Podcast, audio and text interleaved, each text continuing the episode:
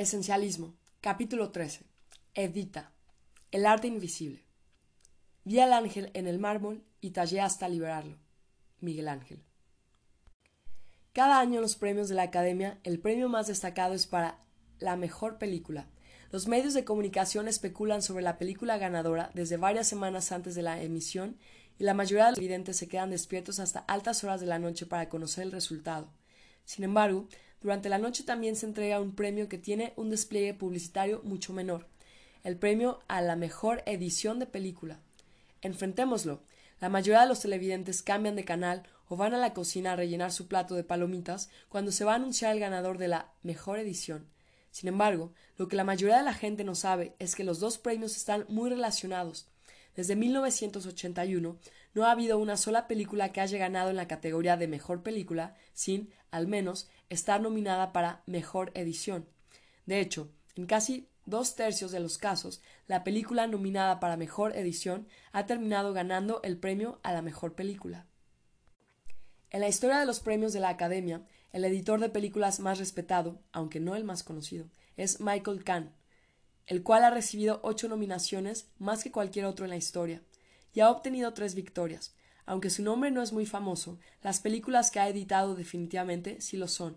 Es el editor de exitosas películas como Rescatando al soldado Ryan, En busca del arca perdida, La lista de Schindler y Lincoln. De hecho, a lo largo de 37 años, ha editado casi todas las películas de Steven Spielberg y se ha convertido en su mano derecha en el proceso. Sin embargo, solo unas cuantas personas conocen el nombre de Khan. Por lo tanto, existen razones de peso para que algunas veces se denomine a la edición de películas el arte invisible. Sin lugar a dudas, la edición, que implica la estricta eliminación de lo trivial, lo poco importante o lo irrelevante, es un arte esencialista. Entonces, ¿qué es lo que hace un buen editor? Cuando la rama de edición de la Academia de las Artes y las Ciencias Cinematográficas sesiona con el fin de seleccionar a sus nominados a la categoría de Mejor Edición de Película, sus integrantes, tal como escribió Mark Harris, se esfuerzan mucho para no mirar aquello que se supone que deben estar mirando. En otras palabras, un buen editor de películas hace que sea difícil no ver aquello que es importante, puesto que elimina todo excepto aquellos elementos que deben estar ahí. En el capítulo 6 Comparamos la exploración con la labor de un periodista, ya que implica hacer muchas preguntas, así como escuchar y conectar todos los puntos, con la finalidad de distinguir las pocas cosas esenciales de las muchas triviales. Entonces, tiene sentido que la siguiente etapa del proceso esencialista, eliminar lo no esencial, signifique asumir el papel de editor tanto en tu vida como en el liderazgo. A Jack Dorsey se le conoce como el creador de Twitter y como fundador y director ejecutivo de Square, una empresa de pagos móviles. Su enfoque esencialista de la administración es relativamente poco frecuente. En una cena a la que asistí hace poco y en la cual habló, dijo que considera que el editor ejecutivo es como el del director editorial de la empresa. En otro evento, en Stanford, explicó lo siguiente. Por editorial me refiero a que hay miles de cosas que podríamos estar haciendo, pero solo hay una o dos que en realidad son importantes. Y todas esas ideas y aportaciones de ingenieros, gente de apoyo, diseñadores, van a inundar constantemente lo que deberíamos estar haciendo. Como editor, con frecuencia, escucho esas aportaciones y decido cuál es la aportación o la intersección de algunas de ellas, que tiene sentido para lo que estamos haciendo. Un editor no es solo aquel que dice que no a las cosas. Un niño de tres años podría hacer eso. Un editor tampoco es aquel que simplemente elimina. De hecho, en cierto sentido, un editor en realidad añade. Lo que quiero decir es que un buen editor es alguien que usa la sustracción deliberada para de verdad añadir vida a las ideas, al escenario, a la trama y a los personajes. Asimismo, en la vida, editar de manera disciplinada te puede ayudar a ampliar tu nivel de contribución, te permite incrementar tu habilidad para invertir energía y concentrarte en las cosas que realmente importan, concede a las relaciones y a las actividades más significativas un espacio más amplio para florecer. Editar ayuda a poner más fácilmente en práctica el esencialismo, ya que se hace a un lado cualquier asunto distractor, innecesario o incómodo, o, como dijo un editor de libros, mi trabajo es hacer lo más sencilla posible la vida del lector. La meta es ayudar al lector a comprender lo más claramente posible el mensaje o lección principal. Por supuesto, editar también significa hacer concesiones, en lugar de tratar de ajustarlo todo, cada personaje, cada giro inesperado, cada detalle. Un editor se pregunta ¿Este personaje, giro inesperado o detalle lo hará mejor? Para un autor, ya sea de películas, de libros o de periodismo, es fácil estar demasiado comprometido con cierta idea con toda una obra, en especial cuando se ha matado trabajando en ella. Puede ser muy doloroso eliminar pasajes, páginas o hasta capítulos que tardamos semanas, meses e incluso tal vez años en escribir. Sin embargo, esa eliminación disciplinada es fundamental para el oficio. Como dijo Stephen King, mata tus amores, mata tus amores, incluso cuando eso rompa tu pequeño y egocéntrico corazón de escritorzuelo, mata tus amores. No esencialista. Piensa que mejorar las cosas significa añadir algo. Está atado a cada palabra, imagen o detalle. Esencialista. Piensa que mejorar las cosas significa restar algo. Elimina palabras, imágenes y detalles distractores.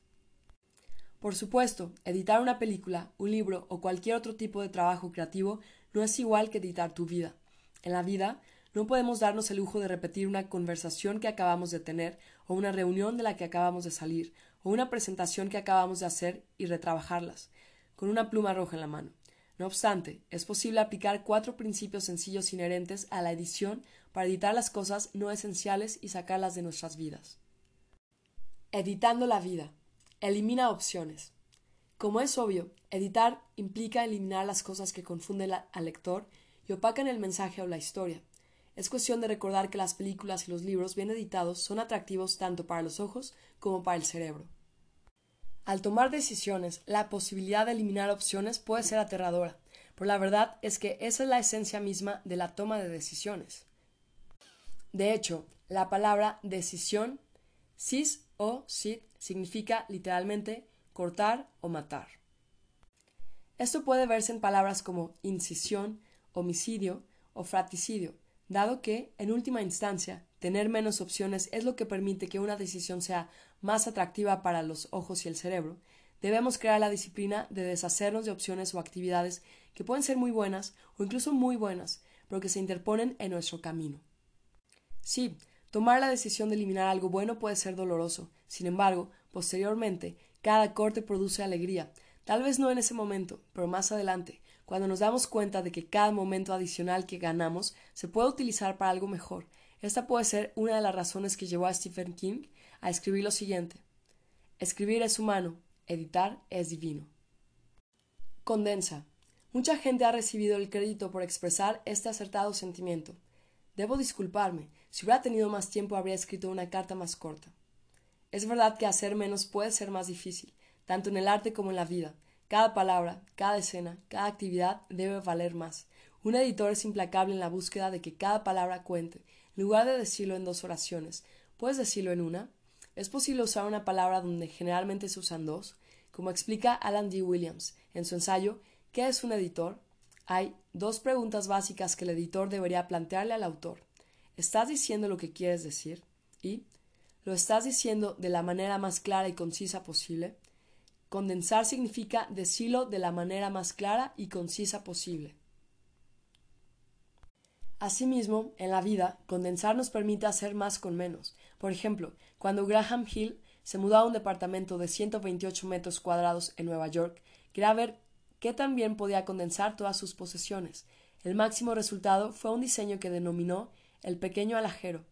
El diseño funciona porque cada mueble tiene múltiples funciones, la pared de la izquierda, por ejemplo, funciona como una gran pantalla para ver películas y también alberga dos camas para invitados que se pueden sacar cuando las visitas se quedan a dormir. La pared de la derecha se desdobla sobre el sofá y aparece una cama queen size. Todo cumple con una doble o triple función. En otras palabras, todo contribuye en gran medida a la vida del departamento. Este diseño resultó tan innovador que Hill lo convirtió en un negocio dedicado al arte de obtener más con menos espacio, lo llamó apropiadamente lifeedit.com.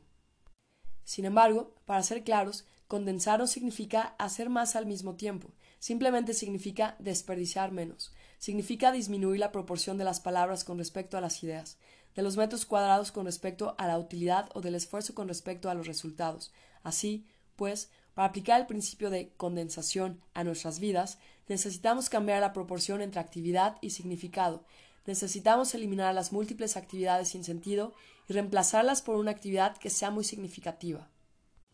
Por ejemplo, Un empleado de una empresa con el cual trabajé, que estaba lo bastante bien establecido como para no preocuparse de que lo despidieran, por lo general se ausentaba de la reunión semanal a la que otros empleados se asistían, y simplemente después les preguntaba de qué se había perdido.